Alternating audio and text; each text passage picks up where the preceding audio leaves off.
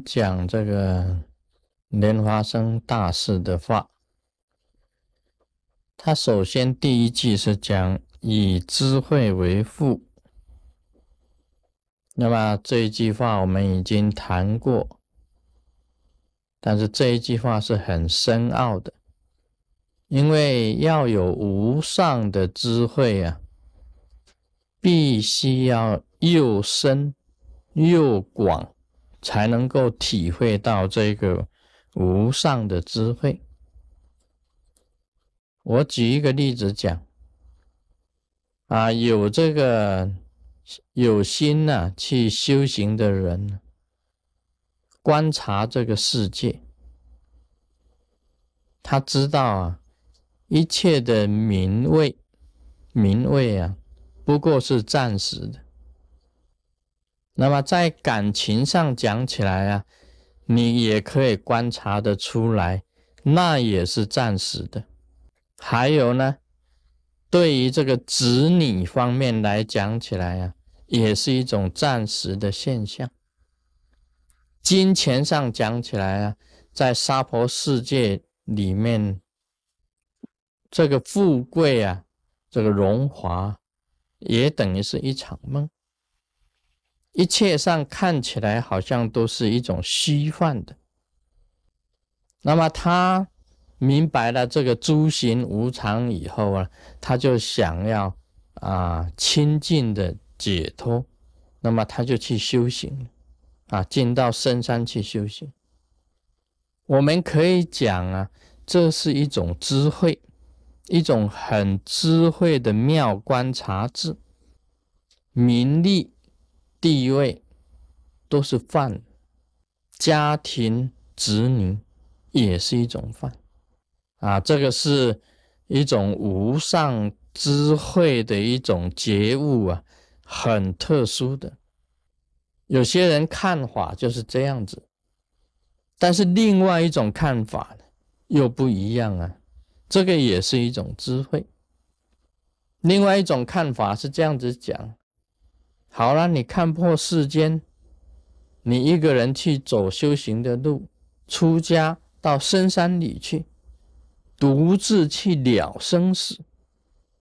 那你这样子的生活，对对整个娑婆世界有何益处？有什么益处？那生你何用？你活着何用？你的生存何用？的确，想一想也没有什么用。你一个人去了生死，你一个人了了，你能够有什么呢？对整个娑婆世界有何益处？一丁点的益处都没有。所以生你何用？活着何用？你身为一个人又有什么用处？所以这个也是一种智慧的言语啊！你听到以后啊，好像。啊，我以前啊修行的时候，我觉得这个出家修行呢，过清净的生活最有意义的。想一想，的确是的。所以你这个立志，你行解脱之法，修清净之行。但是也有人讲你呀，你这个是叉叉啊，像你这种人呐。佛就一点益处都没有。试想一想啊，你对社会上有什么？对社会啊，对娑婆世界有何益处？啊，这个是另外一种智慧啊，产生出来啊，产生出来了。所以怎么办呢？这两者之间是矛盾。这个莲发生大事本身的话，以智慧为父，你必须要应用你的无上智慧。那第二句话就产生出来了，以慈悲为母。你这个开悟了以后啊，你要把开悟的方法来回馈整个娑婆世界，你还要啊，为整个娑婆世界的众生啊。去传播佛法，你还要慈悲啊，去济世，去救度众生，不但要弘扬佛法，还要以这个无量慈、无量悲、无量喜、无量舍为作为你行者的这种，好像是说你自己本身的这个愿，你发出来的这个誓愿，慈悲喜舍，这个就是慈悲，以慈悲为母。所以不是说你修行就是了了。就了了。你必须要把这种修行啊，一样的在娑婆世界当中起作用，还要有慈悲心，所以这个才叫做圆满。所以莲师啊，莲华生大师所讲的，第一个以智慧为主，第二个还要慈悲。所以今天呢，我们。啊，修行，每一个人都是都是行者，都是密教行者。你不能说，哎，我自己管我自己的事就好了，我不管别人的。这个你就是缺少慈悲，缺了慈悲也不行，缺了慈悲也不行。所以你完全出世好吗？当然是无上智慧，但是入世也要有智慧啊，所以也要慈悲啊。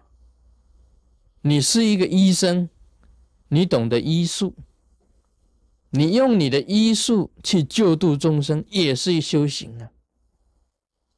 所以在我们僧团里面呢，假如有医生啊，有医生，你也可以帮助所有的僧团。帮助众生可以做义诊了，呃，这个也是慈悲，也是一种修行。所以，我们不能批评啊入世的人，但是也不可以批评出世的人。这个都是一种无上智慧。无上智慧啊，可以讲出世跟入世完全圆满的，也可以讲你修行。但是你入世慈悲也是一种圆满的，这个才是一种无上的智慧啊！所以你要调整自己的心呢，过于入世、过于出世都不对的，都是不对的。要调整自己的心，你调整自己的心啊，达于一种平衡的点上面，才是无上的智慧。所以莲花生大师所讲的第二句话是：以智慧为母啊，以智慧为父，以慈悲为母。这个就是一种圆满的。所以莲师所讲的话，并不偏于哪一方面。智慧里面还是要有慈悲啊，没有慈悲的话，你这种智慧也是属于独慧。就独自的智慧，你必须要关心到整个啊众生啊整个社会的这一种智慧。Om Mani Padme Hum。